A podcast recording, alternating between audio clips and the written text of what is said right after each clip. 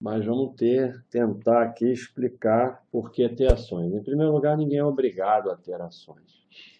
Você é obrigado a focar no seu desenvolvimento pessoal, focar na sua formação, focar no seu trabalho, focar, focar em poupar e acumular patrimônio. Se nesse patrimônio acumulado vai ter ações ou não, é uma decisão sua, não é obrigada.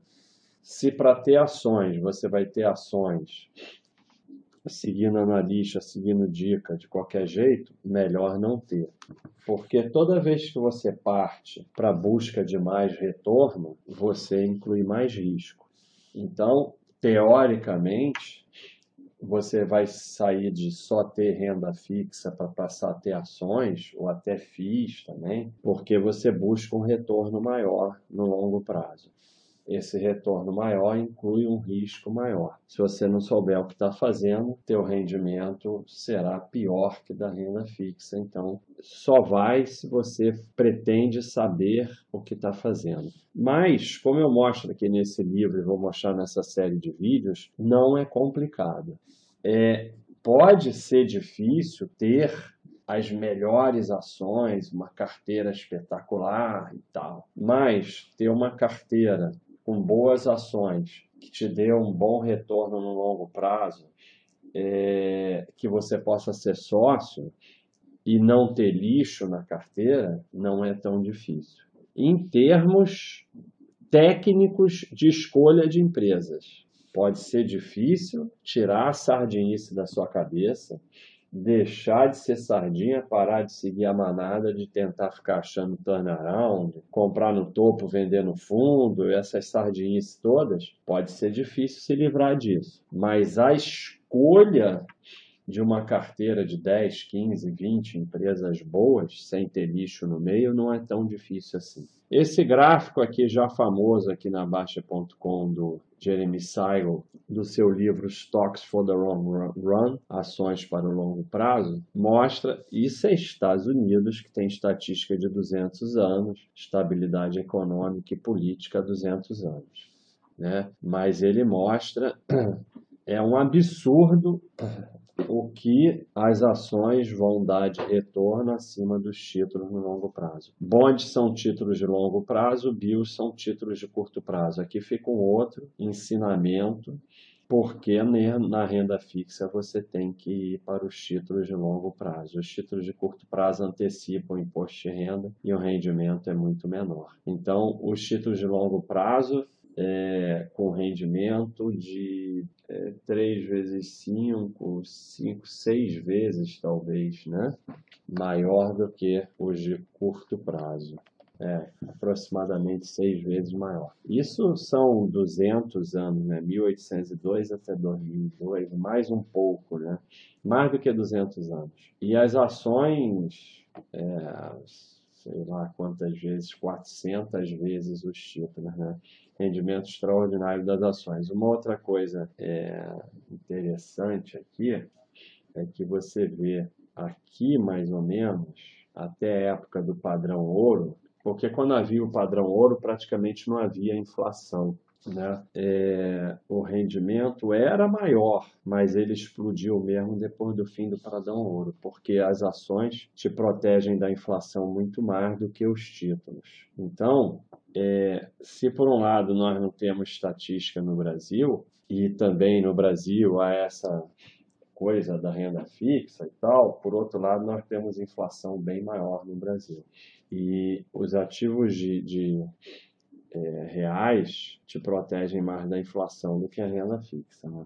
É, dentro da renda fixa, o Tesouro IPCA é o que vai te proteger mais, mas a renda a inflação é muito ruim para a renda fixa. Né? É, outras coisas que a gente vê aqui não são temas do momento, mas a gente fala tudo, é que o ouro não sai do lugar, né? O ouro praticamente ele, ele na verdade, nem isso, né? Porque a inflação nos Estados Unidos foi bem maior do que isso. Nem a inflação, ele. E o dólar, é claro, nos Estados Unidos vai perdendo valor com a inflação, é óbvio, né?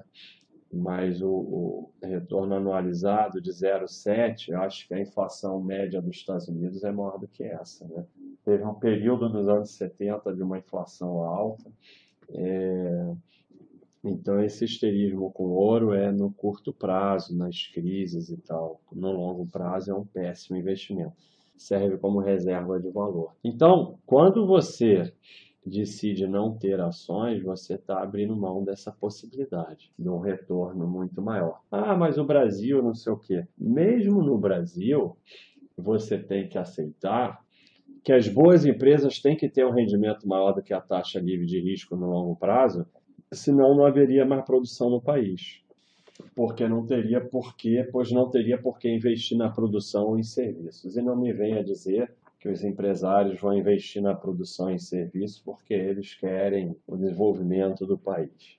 Até podem querer, mas dinheiro é coisa séria, né? Se a taxa livre de risco tivesse um rendimento maior do que as boas empresas, não teriam boas empresas no país, né? Uma das coisas que mais se fala no Brasil é do rendimento péssimo da bolsa no longo prazo. Realmente é verdade do Ibovespa. O Ibovespa perde para o CDI. E aí, isso aqui é 16 anos. É, no Brasil é assim, a gente pode até tentar fazer desde 94, mas mais do que isso é difícil fazer. Começa a entrar cruzeiro, cruzado, cruzeiro novo e tal.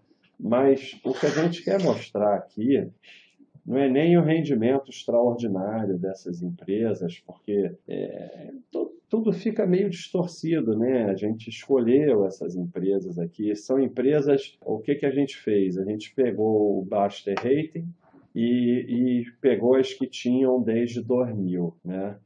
As melhores colocadas que tinham desde 2000. Mas isso é meio distorcido. Então, ficar discutindo se isso vale ou não vale, discutir se isso vale ou não vale, se devia ter sido feito de outro jeito e tal, isso é pura perda de tempo. O que a gente quer mostrar é para você sair da sardinice dos analistas que ficam usando o Ibovespa como sinônimo de bolsa no Brasil. O Ibovespa não serve para absolutamente nada, é um péssimo índice. Agora estão tentando até fazer com que ele melhore, mas até esse momento tem sido um péssimo índice.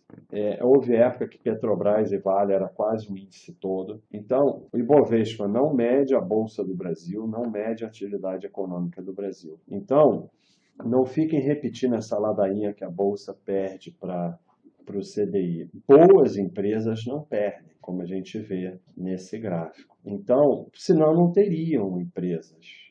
Botava o dinheiro no CDI e pronto. Para que, que você ia investir em empresa? Para que, que você ia criar uma empresa? Então, bolsa significa ser sócio de boa empresa. Por que ter ações? porque, teoricamente, se você inclui ações no seu patrimônio, você, primeiro, diversifica mais, o que é ótimo. É, você diversificando bastante, o custo do erro é menor. Então, isso é que é fundamental. Você ter diversos ativos, e aí, quando um ativo dá errado, o dano ao seu patrimônio é pequeno. Então, tendo ações, você diversifica mais, e você inclui uma possibilidade de retorno grande no seu patrimônio que vai fazer com que você fique com um patrimônio maior.